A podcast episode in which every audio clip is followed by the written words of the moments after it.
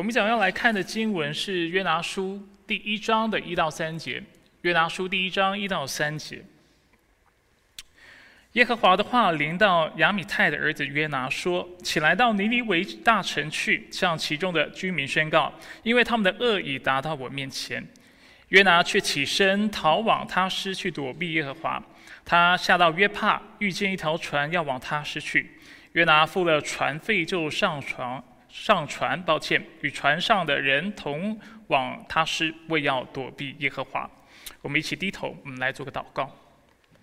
所以，我们愿你祝福你自己的话语，愿你的圣灵在我们当中大大来做工，愿你透过约拿继续来教导我们，使我们能够理解什么样是一个啊以福音为中心的生活，并且我们要如何来传扬你的福音。愿你透过约拿的啊。榜样，或者是他失败的例子，主你来教导我们，使我们知道我们如何过那讨你喜悦的生活。愿你与祝福今天的正道，祝福我们以下的时间。我们感谢你。以上祷告是奉靠主耶稣基督的圣名求，阿门。好，感谢主。我们上周刚完成了我们上个信息系列，大家应该都记得记得我们上个信息系列的主题叫做一本初衷。那我想在这里提醒弟兄姐妹，一本初衷不仅是我们上个信息系列的名称，但是它也是我们教会第四年的意向。那说到一本初衷的时候，我们想强调的是什么？一来，我们想强调的是我们教会希望并且愿意更多的去传扬福音。但是在传扬福音的同时，我们想提醒弟兄姐妹。很多时候，我们往往忘记我们的所事，往往决定了我们的所为。传福音不只是一种行动，传福音不仅是我们做的事情，但是传福音跟我们如何理解福音，如何去啊把福音应用在自己的生命当中是有关联的。所以我常常在不同场合提醒弟兄姐妹，对于基督徒来说，我们不仅要做福音的推销员。但是我们也要做那福音的使用者，不是只是知道怎么去传，怎么跟人家说，但是同时我们要知道我们要如何过一个以福音为中心的生活。所以为什么叫一本初衷？就是希望弟兄姐妹记得，是的，我们今年要传福音，但是同时在传福音的时候，我们要记得我们的琐事是传福音的优先，我们需要。在自己身上使用福音，对自己传讲福音，我们需要理解福音，使我们在传福音的时候，我们能够按着上帝的话语，按着圣经的教导，按着福音的本意，将之传扬出去。所以，我们今天要进入一个新的信息系列，但是大家不要忘记，我们二零二一年的意向是不改变的，我们就是要传福音。而且不断的透过不同的信息系列，透过不断啊不断的透过不同的经文，我们要来思考福音的本意，福音如何应用在我们身上，并且我们如何去传福音。我们今天开始的新的信息系列叫做“劫后余生”。劫后余生，那显然的这是一个双关语，大家可以看出来，这余是不是剩余的余，却是大鱼的鱼。那为什么会为这次的信息系列取这个名字呢？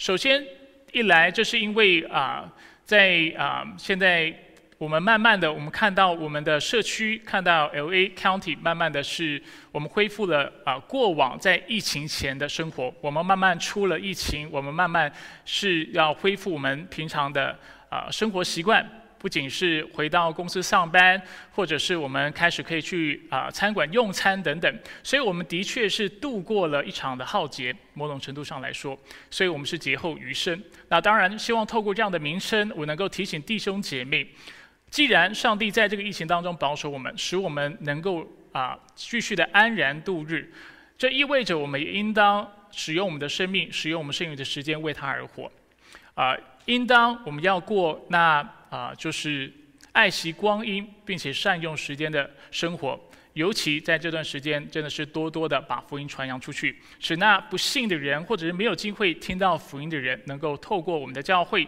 透过我们对主的忠心，能够听到福音。所以这是第一方面，为什么我将这次信息系列取作为劫后余生的缘故。第二方面呢，是因为我们要开始看约拿书。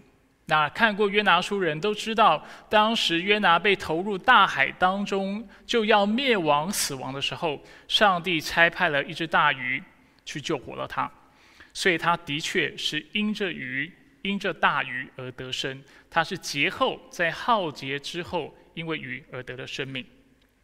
那当然，在之后几周的信息，大家也会看到约拿如何是基督的预表。我们看到约拿如何被投入海里的时候，上帝的愤怒就得着了平息。我们看到耶稣基督如何为人死的时候，他也使上帝的愤怒得着了平息。我们看到在三天后，约拿从大鱼的口中被吐出来，仿佛得到了一个新的生命，使尼尼围城的百姓有机会得到救赎。同样的，透过耶稣基督的死而复活，当然约拿并没有真的死哈，但是耶稣的死而复活，使所有愿意相信福音的人能够得到救赎。所以我们可以看到两个例子他们的相似之处。那我们称这为预表和对范。预表是用比较不完全的方式啊被呈现出来，那对范往往是一个更完整的方式为我们表现出来。所以我们接下来在看约拿书的时候，我就会。帮助大家去看到基督如何是约拿的对犯。那这个信息系列的目的呢，犹如我们刚才已经说明了，是要继续教导大家去认识福音，知道怎么将福音应用在自己的身上，并且知道怎么样去践行大使命去传福音。那事实上呢，对许多的教父，包括奥古斯丁以及啊改教者，呃路德来说，以及现在许多的神学家。他们都认为约拿书其实教导了许多跟宣教有关的题材和内容，甚至宣教就是约拿书的其中一个重点。这也就是为什么我会在这次信息系列选约拿书的缘故。所以希望透过这次信息系列，透过约拿书，我们能够更认识福音，不仅是怎么传，并且知道怎么将福音应用在自己的身上。所以今天的主题叫什么呢？今天的主题叫做传福音。请找别人，找别人。当然，这不是我的，不是今天讲完信息之后要你做的事情。我希望你不会说找别人，但是你会说主啊，我在这里，请差遣我。那在今天的信息当中呢，我们会看三个重点，然后做最后会做经文的应用。哪三个重点？我们会透过约拿书的一章一节到第三节，我们会看约拿的身份是什么。我们会看到上帝的吩咐。我们会看到约拿的回应，他如何反应，最后我们会做应用。所以，我们会透过前三节看到约拿是谁，看到上帝的给他什么样的嘱咐，然后我们会看到约拿如何回应上帝的吩咐，最后我们会做点应用。我们先来看约拿的身份，先看一章一节，在约拿书一章一节，我们看到经文告诉我们，耶和华的话临到亚米泰的儿子约拿。所以就在第一节，我们看到了整本书当中最重要的两个角色，一位是上帝，另外一位是约拿。那上帝我们都相对是比较熟悉的角色，我们就在这里不用多做说明。我们要看约拿是谁。在今天的经文，我们看到约拿是亚米泰的儿子，这个背景仍然不太清楚，只知道他的父亲叫做亚米泰。而事实上，在圣经当中，除了约拿书。之外呢，其实，在整本圣经只有一处的地方提到约拿的名字。那所以我们要看一下这节经文，借此能够更进一步的来认识约拿。那这经文在列王记下的十四章二十五节。列王记十四章二十五节如此描述约拿：说到以色列的上帝，他仆人加特西弗人亚米泰的儿子约拿先知。所以在这节经文，我们再次看到他被称为是亚米泰的儿子。那除此之外呢？我们看到他也是以色列的上帝的仆人，他是一位先知。所以，我们先不管在约拿书当中我们怎么看待约拿，他感觉不是一个很顺服的先知，甚至他在约拿书第四章最后一章的时候，在结局的时候，感觉他仍然是心存许多的抱怨，仍然是对主不顺服的。但是不管如何，经文的确描述他为上帝的仆人，是上帝的先知。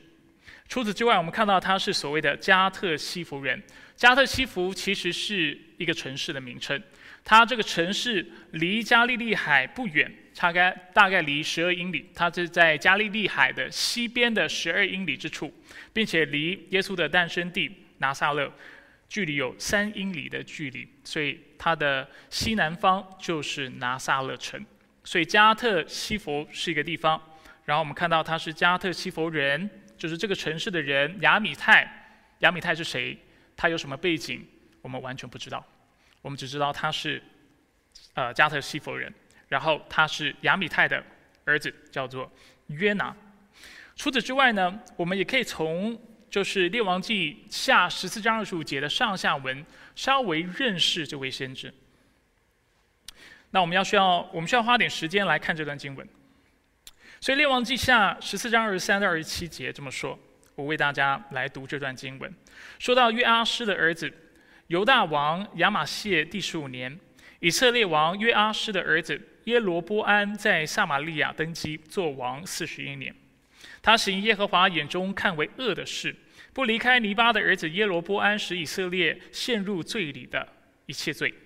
他收回以色列边界之地，从哈马口直到亚拉巴海，正如耶和华以色列的上帝借着他仆人加特西弗人亚米泰的儿子约拿先知所说的。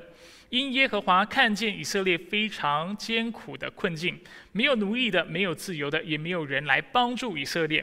耶和华并没有说要将以色列的名从天下涂抹，却要借约阿施的儿子耶罗波安拯救他们。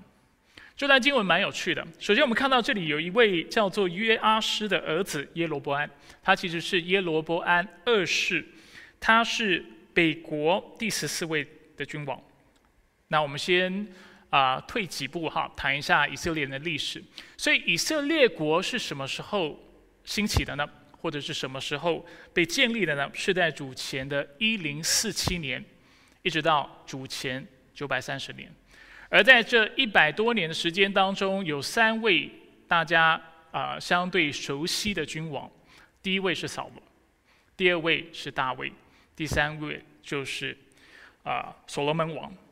那这三位王在所罗门晚年的时候呢，我们看到经文描述他远离上帝，所以就在九三零年，我们看到以色列国就被分裂为二，有那北国，也有那南国。我们称北国就在主前九百三十年为以色列，南国为犹大国，而南国是由两个支派所组成的，一个是犹大支派，另外一个是便雅悯支派。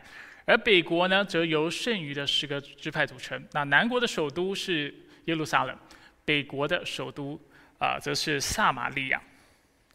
所以我们现在看到的是北国第十四位君王，所以已经是离九百三十年主前九百三十年有一段距离，大概是在主前七百八十六年到七百四十六年。之间，大家不需要把那个年份写下来哈。我发现华人会有一种焦虑的状态，就是我们一听到年份，我们就觉得我需要背起来，因为我们在学生时期考试的时候，这些年份都是会被考的，而且你要一字不漏的要完全正确的写出来。但是大家不需要记得那么精准，你就记主前第八世纪就可以了。所以耶罗波安二世是主前第。八世纪的一位君王，北国第十四位君王。但在经文当中很有趣，他描述这位君王为行耶和华眼中为恶的事的这样的一位君王。他是拜偶像的，并且他是带领他们的百姓拜偶像的。但是上帝却使用耶罗波安，使用他来搭救以色列人民，并且回复他们的国境。因为当时以色列在列国，在亚述国，就是我们等一下要提到的尼尼微城的迫害之下，他们其实生活是非常艰苦的。所以在十四章二十七节，我们看到二十六节到二十七节，我们看到非常有趣的描述。经文告诉我们，因为耶和华看见以色列非常艰苦的困境，也没有人来帮助以色列，所以他就兴起了这位恶王。来拯救以色列的百姓，所以我们看到上帝是有主权的神。有些时候他会使用一些恶人所行的恶事来成全他美善的计划，但这美善的旨意是向着他的渔民，向着他的选民的。所以我们在圣经当中常看到一些经文，让我们看到上帝对我们的意念是那平安的意念，对不对？这也是经文所教导我们的。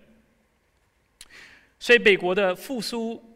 在经文当中是如此描述，说到是以色列的上帝借他的仆人加特西弗人亚米泰的儿子约拿先知所说的。所以我们这里看到约拿其实曾经就说过这样的预言，说到北国的这位王会带领以色列国，然后将他们带到兴盛当中，恢复他们的国境。当然，他并没有说到这王是好还坏，啊，但是他的确从上帝那里领受了这样的预言。那实实那实际上，以色列国也的确有这样的兴盛的时期。所以换句话说，在约拿的时期，就是约拿书的背景，其实是大致坐落于北国的兴旺时期的背景。当时北国一一度的是非常削弱的，是被迫害的。但是在耶罗波安以及约拿的那个时期，他们其实是相对兴盛的。而除此之外呢，我们也知道约拿其实是跟阿摩斯以及何西阿先知是同时期的先知。啊，有些时候我们也称他们的那个年代为啊先知时期的黄金时期，因为当时有很多上帝的先知。那这个概念很重要，因为这跟今天的经文是有关联的。等一下我会更多的说明。所以这就是约拿。我们透过经文的描述，对他知道的有限，但是知道他的确是上帝的仆人，被上帝使用，曾经宣告、预告过北国的复兴，而复兴也的确临到了北国。那在今天的经文当中，我们看到上帝的吩咐、上帝的启示再次的临到了约拿。我们现在要来看上帝的吩咐，一章二节。上帝要约拿做什么呢？这是上帝告诉约拿：起来到尼尼微大城去，向其中的居民宣告，因为他们的恶已达到我面前。在这里，我们看到上帝要他去哪里？要去一个叫做尼尼微的大城。我们看一下尼尼微大城的一些简介。首先呢。在经文当中描述它为大城，但其实“大”这个字在原文当中所描述的不一定是城市的规模。呃，很多人会啊把可能主前第七世纪，就是啊当时亚述国再次兴起，并且尼尼微成为首都的那时候的尼尼微城的，把这样当时的这样的一个理解套在约拿时期。但是约拿时期所啊当时的尼尼微城可能还没有那么大，在规模上。所以很多学者就表示，“大”这个字也许应该理解为重要的城市。为什么尼尼微城很重要？因为在主前十三世纪，尼尼微就成为了当时诸多的亚述王的官邸，就是他们居住的地方。那当然，我们也在第七世纪看到，它也最后成了亚述国的国都。所以在这样的一个意义上，它是一个大城，因为。我刚才说了，在原文当中，大可以翻译为重要，它是一个重要的城，所以尼尼为此重要的城，上帝要他去尼尼微城。除此之外呢，有几点是我们需要对尼尼微这个城市所认识的。第一就是，或者是第二是，它是亚述国的重要的城市。刚才已经说了，是以军事立国，而亚述国也是以残暴为，啊，是以残暴闻名。那他们军队除了会啊毁坏、烧坏、破坏他们所侵略的城镇之外，他们也会掠夺财物、屠杀、掳掠当地的居民。那根据呃一段主前九世纪刻在尼努尔塔，这是一个神明的名字哈，尼努尔塔是一位神的神庙墙上的铭文显示。在某次的战争里，对方城市的权贵和元老为了存活，他们纷纷从城里出来投降。没想到当时的亚述王没有接受他们的投降，与其接受他们投降，他扒了每一个权贵的皮，然后就把它晾在他们的城门口。那这其实不只是在这次的事迹，我们看到亚述王在过往他就常常做这样的事情，所以他们是非常非常残暴的。而亚述国是在主前第九世纪八百八十三年到八百二十七年强盛起来的，而当时以色列也是被亚述国欺压的一个国家之一，之一就是北国。而当时因为被欺压的缘故，以色列就被亚述国要求要向他来纳贡，所以自耶户做王起。我们看到以色列国就不断的需要向亚述国纳贡，直到约拿的时期，就是到第九世纪到第八世纪。那在主前八百二十六年，王国内部因为历经了七年的内战和分裂的缘故，在其后的七十年，亚述国就逐渐的式微，诸王也似乎显得特别的无能。那段时间有三四个王，三四个王都是显为无能的，一直到了啊提格拉比啊比列色三世啊接掌王权，这是在主前七百四十四到七百二十七年，该国的命运才有了转机。而事实上，当亚述国再次兴起的时候，他们就侵略了北国以及北国的首都撒玛利亚，并且毁了以色列。所以以色列在主前七百二十二年就灭国了。换句话说，就在约拿向尼尼微传的传道、宣告要他们回转之后，过了一段时间，我们看到尼尼微国再次的。啊，兴盛起来，然后并且他们侵略了北国，灭了以色列国，这是非常悲惨的一段以色列的历史。我们回到今天的经文，所以透过这个背景，让大家稍微了解为什么约拿，等一下我们会看到不想去尼尼微，这是有原因的，因为尼尼微一直以来以残暴闻名，而且他们是侵略他国，并且威胁，而且霸凌，啊蹂躏以色列国的。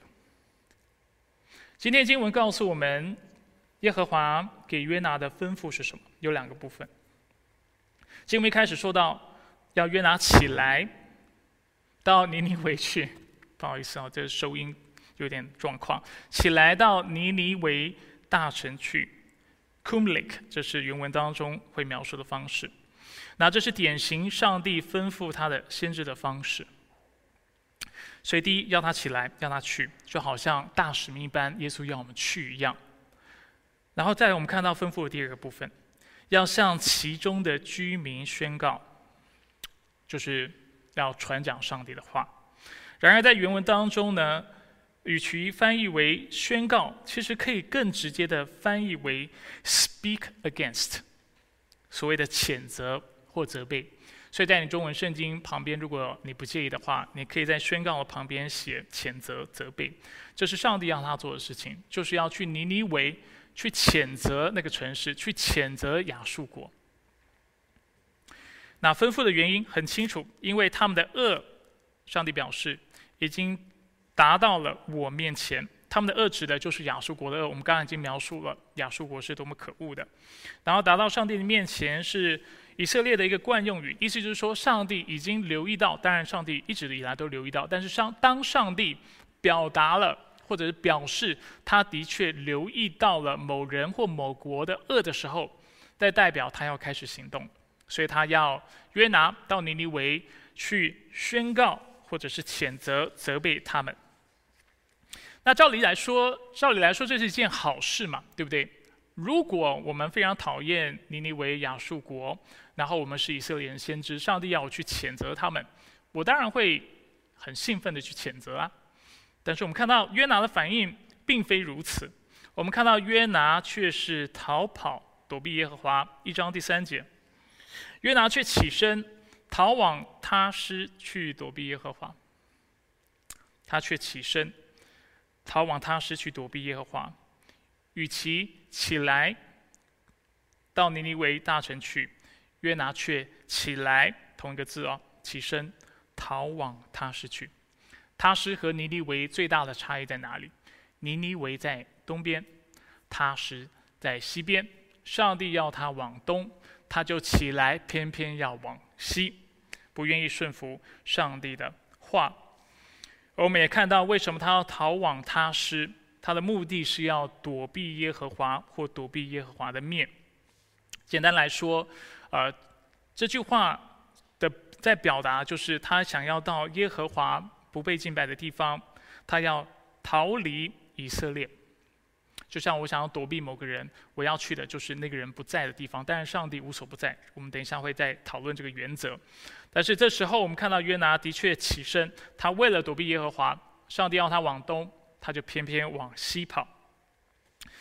那“他施”这个词在原文当中，呃，而且在呃学术的研究当中，其实有很多的见解。直到今天，大家还是不完全的知道学者之呃学者之间没有共识，不完全的知道这里他施指的到底是哪里。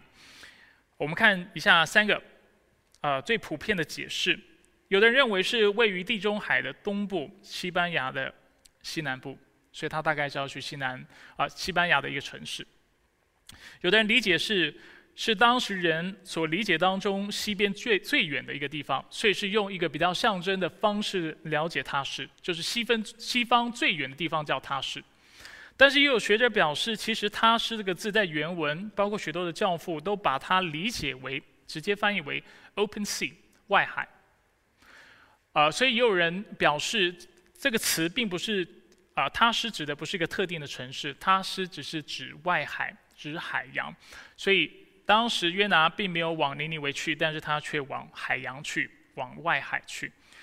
那这三个解释哪一个对我来说最合理呢？我不知道，所以我三个都写出来，就是表明我也不清楚。但是有一个重点是我们确实知道的，就是上帝要他往东，他偏偏往西。那这一点是确凿的，他要逃离耶和华的面。那他逃跑方法是什么呢？就是借由一艘船，他下到约帕，遇见一条船要往他施去，他就付了钱，付了船费，就上了船，与船上的人同往他施。为什么呢？再次告诉我们，为要躲避耶和华。现在我们要问一个很基本的问题，就是。为什么？我们刚刚已经说了，上帝要他去尼尼微干嘛？去谴责他们。我刚刚已经说了，如果是先知，上帝要你谴责犯罪的人，你应该会很愿意、很开心的去做这个事情，对不对？但是为什么约拿偏偏不去？有两个原因。第一个原因在于，因为约拿知道，一旦他们被谴责之后，他们就有悔改的可能。那这是一个非常有趣的观察和理解。现在的人，现代人听到谴责、责备、劝诫这样的词汇的时候，我们心里是非常有反感。我们认为这些词没有好的结果，是使他人受伤，是攻击他人，是使别人的自尊心受到伤害。所以，任何的谴责啊，任何的责备啊，任何的劝诫，我们都不愿意去做，因为我们认为这是不好的。但是事实上，圣经在很多地方都教导我们要用爱心说诚实话。那为什么要说诚实话？为什么要责备？为什么要劝诫？为什么要合理的去谴责？我现在不是鼓励弟兄姐妹要去随意的谩骂别人，也不是鼓励弟兄姐妹要要去羞辱别人啊。而且，可能我们背景都是华人的缘故，所以我们其实常常经历过这些出于肉体、出于血气。不讨神喜悦的这种谩骂、谴责，还有这样的啊教养，或者是这样的调教，所以我们心里听到这样的词汇会有反感。反感。所以某种程度上，我知道为什么弟兄姐妹不喜欢这些的词。但是当我们退一步来思考的时候，去客观的看待圣经的教导的时候，我们必须说，有些时候讲诚实话、讲真理、谴责和指责对方是有必要的。比如说，如果我有一个孩子，他就是不听话，如果我又不告诉他真理的话，其实我是害死他，不是吗？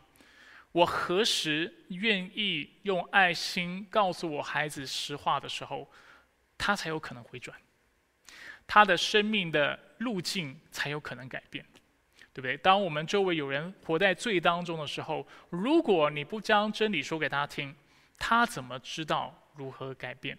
同样的。当上帝告诉约拿要他去尼尼维去谴责亚述国的不是他们的罪行的时候，约拿不愿意，因为他知道一旦谴责了就有悔改的可能，他不愿意看到这个可能性，丝毫的这种可能性都不愿意看到，因为亚述国是以色列国的敌人，他宁可看到以色列国被毁灭，而且当时我们已经说了，以色列国是蒸蒸日上的，而当时亚述国。却是在面临凋零。对他来说，亚述国能够被审判、能够凋零、能够毁灭是最好的。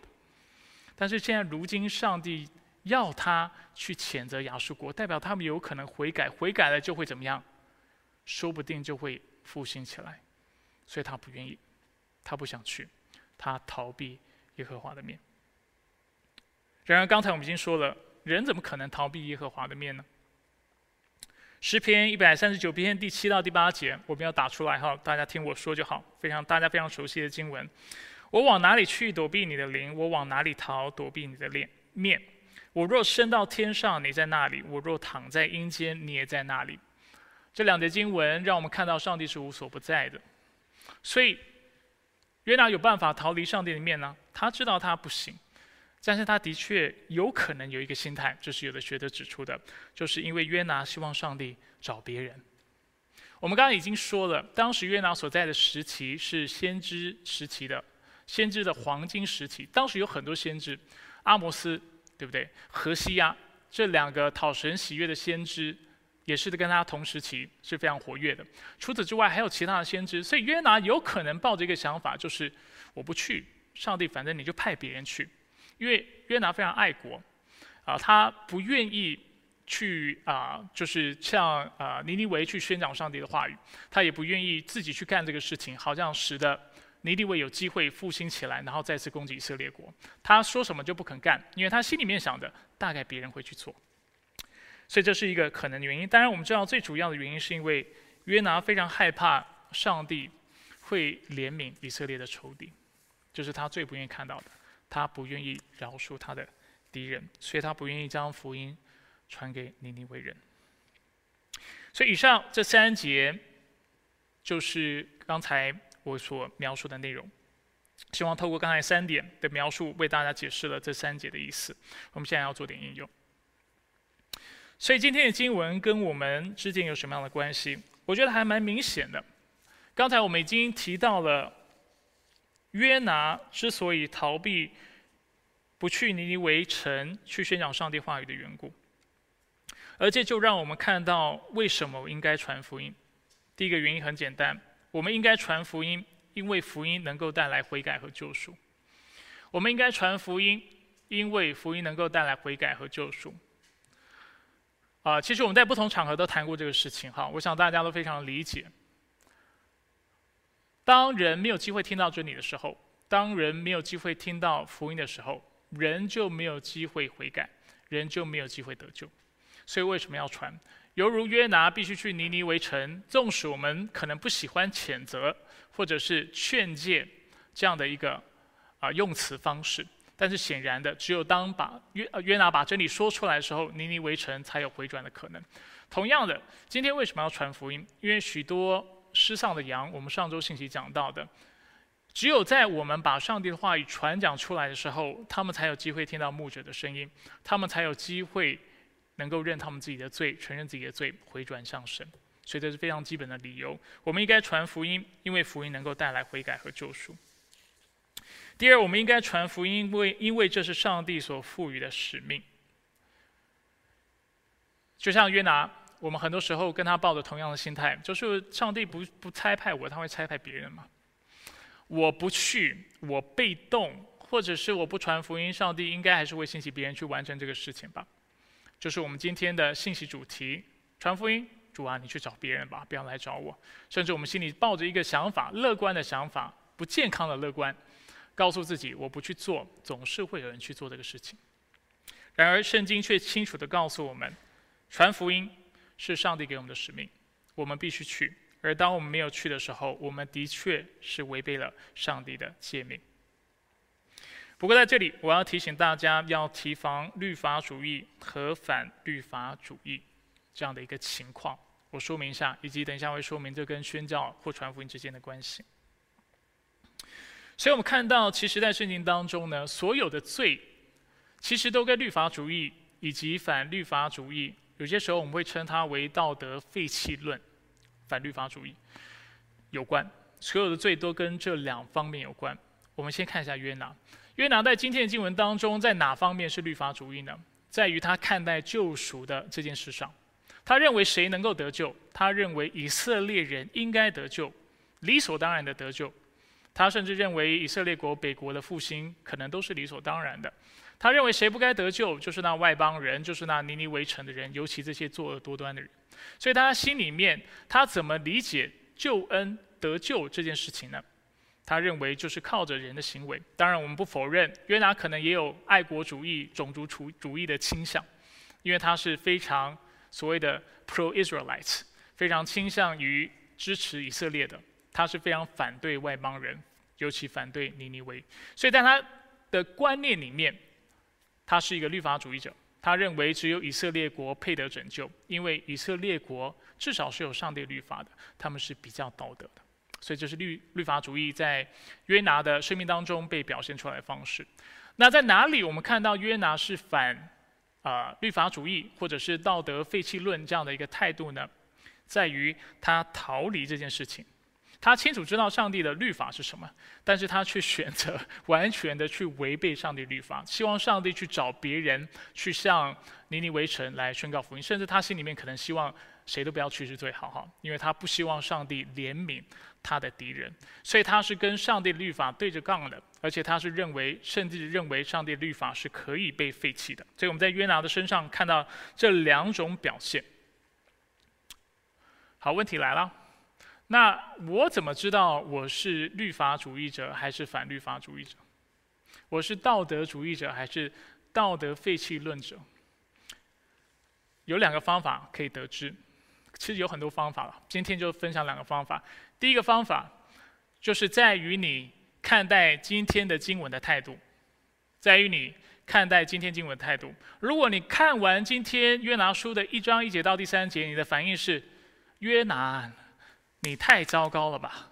作为一个先知，你领受了上帝的话语，那么清楚的听到了，叫你去尼尼微城，你却跟啊上帝对着干，你却死也不去，对不对？上帝叫你往往东，你往西，你该死啊！你太糟糕了。如果是我领受了上帝的话语，我肯定会去做。如果你的反应是这样，你就是律法主义者；如果你轻视、藐视约拿，甚至认为约拿是很可恶的，你就是律法主义者。为什么这么说？因为你跟约拿一样领受了上帝的话语，就在这里。整本圣经的话语，你有看吗？你常看吗？你看了有去做吗？其实你清楚知道上帝的话语，你也没去做啊。但是我们往往，我要厘清一件事情哈，你我因为都有罪性的缘故，我们都可能有这样的倾向，所以不要觉得牧师在说你，牧师在说自己。我们常常会。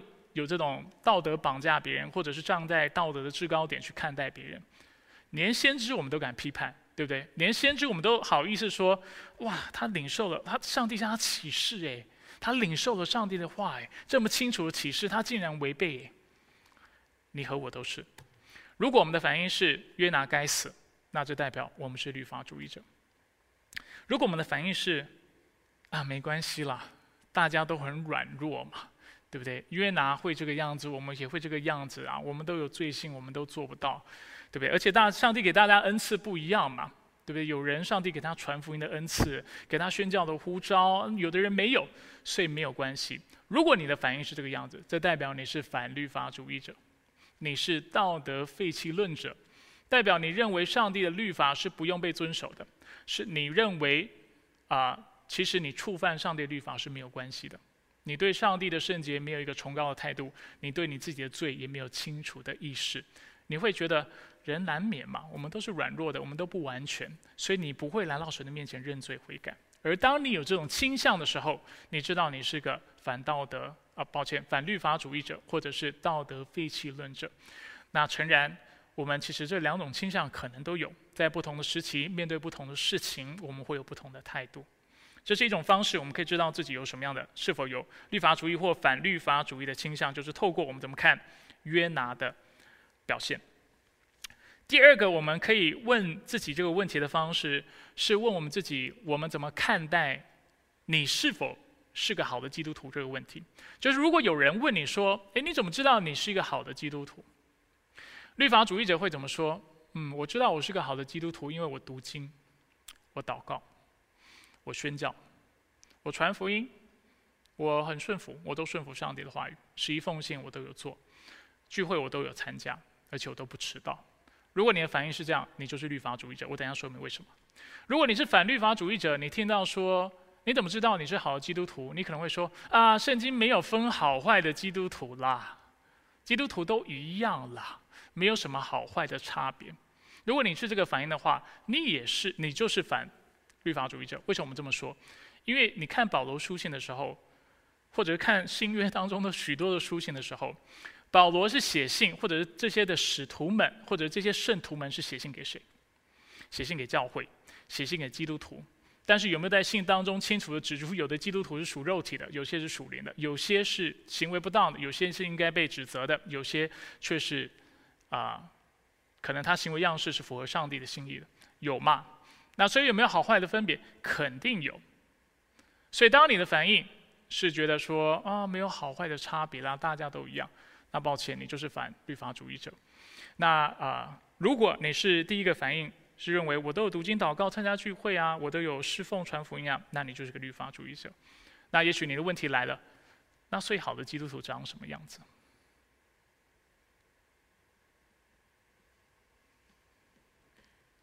沉默一下，让你们沉淀一下。好的基督徒是一个天天来到神的面前，认识上帝的公义、圣洁，而因此敬畏上帝。但是同时，因为他认识上帝的慈爱和大能，因此天天的悔改，请求上帝的怜悯，并且请求他的帮助的人，这叫做好的基督徒，因为他知道福音是什么，而且他知道他天天都需要这赦罪之人。好的基督徒有可能会天天祷告，天天读经，但是这是因为他信靠福音所结出的果子。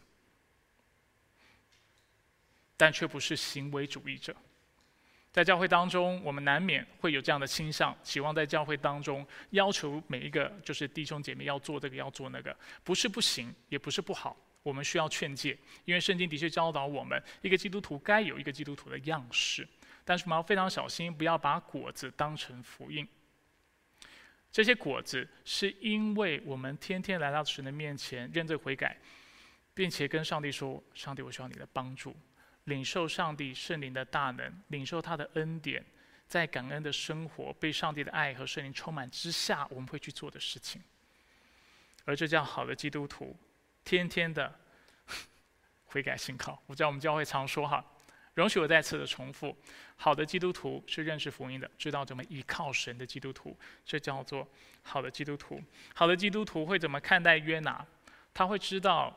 人都是有罪的。约拿的反应反映了人的罪性。若没有上帝的恩典，没有人能够像其他的先知，没有人能够像圣经当中的使徒一样，能够为主的福音大发热心。我们都会软弱，都会跌倒。没有上帝给的力量，没有人能够爱仇敌。所以，我们不会站在道德制高点说约拿你很糟糕。诶，上帝启示你却不去传福音。那也许我们应该问自己。我们多少时候知道我们要爱我们的仇敌，爱我们的邻舍，但是我们却爱不了。我们其实跟约拿是一样的，我们是软弱的。若没有上帝的恩典，没有人能够去履行大使命，没有人能够去爱自己的仇敌，所以我们需要依靠他，信靠他，常常来到他的施恩宝座前，求他的恩惠和怜悯。所以律法主义和反律法主义是这么看待。传福音的律法主义者会说：“我必须传福音，不然上帝不喜悦我。”我没有打出来哈，大家仔细听。律法主义者会说：“我必须传福音，不然上帝不喜悦我。”反律法主义者会说：“上帝喜悦我，所以我可以不传福音。上帝喜悦我，所以我可以不传福音。”以福音为中心的生活，或者是信靠福音的人会说：“上帝喜悦我，因为耶稣基督在十字架上为我做的工作，所以我传福音。”我再说一次，律法主义者会说：“我需要传福音，所以上帝会喜悦我。”但是相信福音的人会说：“因为上帝透过耶稣基督在十字架上做的工作喜悦我，而且我感谢他的缘故，我去传福音。”反律法主义者会说。上帝喜悦我，所以我不需要传福音，我都得救了嘛，拿到天国的门票了，我都有恩典临到了，我什么都不需要做了，我以后就自由了。但是这是一个不感恩的态度，也是在新约圣经当中保罗常说的。其实你仍然是放纵私欲，依靠圣灵而活，而且做那罪的奴仆。那依靠圣音啊福音为活的是知道在基督里神喜悦我们，但是同时知道怎么样过一个讨神喜悦的生活。用行动来回应他，所以去传福音。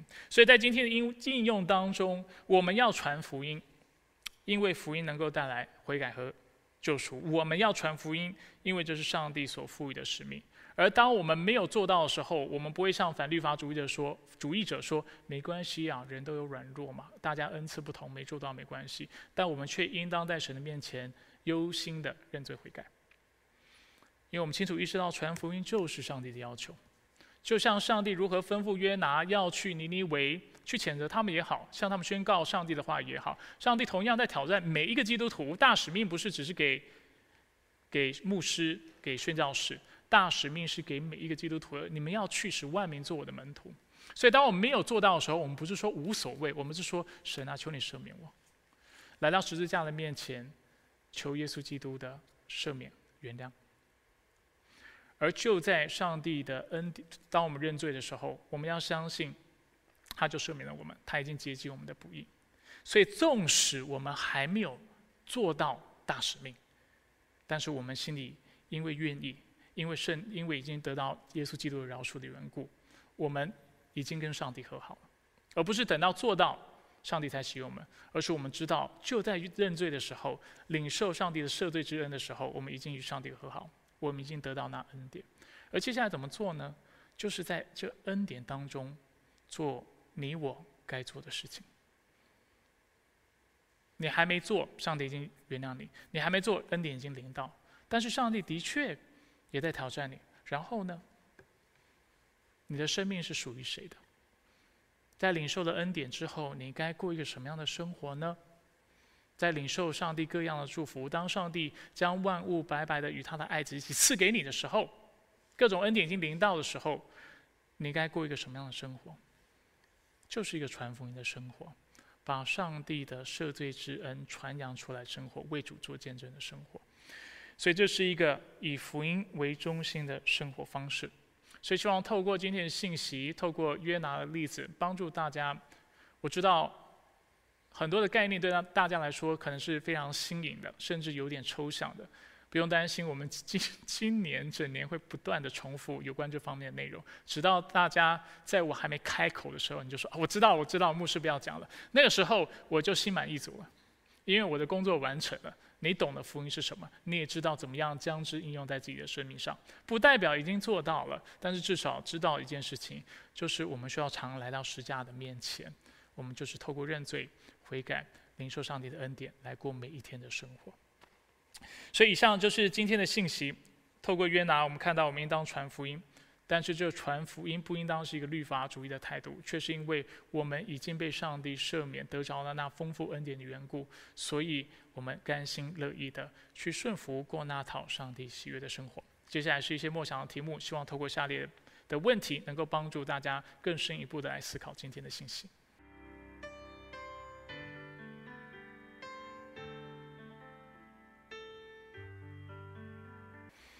我们一起低头来做个祷告。